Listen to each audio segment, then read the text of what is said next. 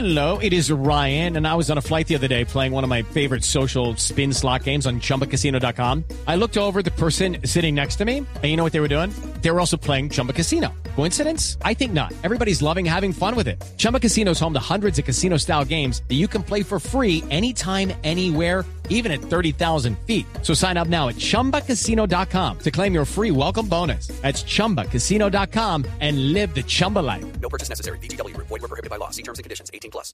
Ya un juez eh, dictó medida de aseguramiento a cinco de los seis implicados en el escándalo de la alimentación escolar en Aguachica, en el departamento del Cesar. Entre ellos, el alcalde de esa población. Con los detalles está Óscar Gerardo Hernández. La juez segunda penal de Barranca Bermeja halló culpables de los delitos de fraude procesal, peculado por apropiación, interés indebido en la celebración de contratos e incumplimiento de requisitos legales a cinco de las seis personas que manejaron la contratación para proporcionar la alimentación en los colegios públicos del municipio de Aguachica en el departamento del Cesar.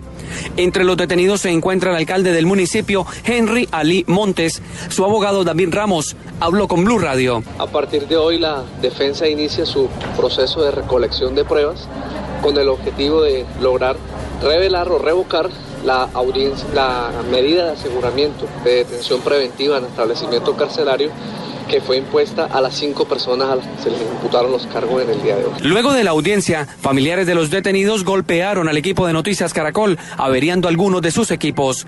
El sexto implicado en el proceso llevará su caso en Aguachica, donde se encuentra hospitalizado. En Barranca Bermeja, Oscar Gerardo Hernández, Blue Radio. 933, el viceministro de Agricultura Juan Pablo Pineda explicó los motivos por los que no se logró un acuerdo con Friogan tras la Junta Nacional del Fondo Nacional del Ganado, que según dijo fue difícil y controversial. María Camila Correa.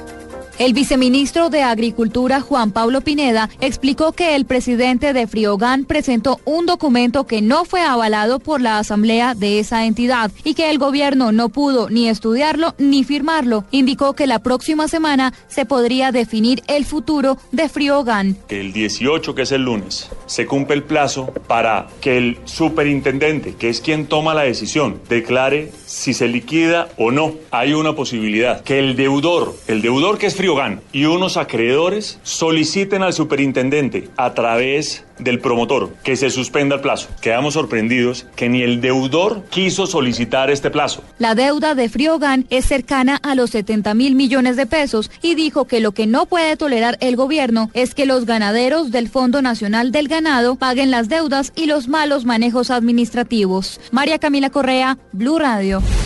Rápidamente más noticias. En Blue Radio, la Corte Interamericana de Derechos Humanos condenó a Colombia por discriminación tras publicar una sentencia en la que le ordena al Estado garantizar los derechos del ciudadano Ángel Alberto Duque para que pueda tramitar una solicitud de pensión por la muerte de su pareja homosexual en el 2001 y que Colpensiones le negó en 2002. Cerramos con información internacional. El Consejo de Seguridad de la ONU condenó enérgicamente el supuesto lanzamiento por parte de Corea del Norte de un misil balístico hacia el mar al considerarlo una clara violación de hasta cinco resoluciones del propio grupo sobre esta cuestión.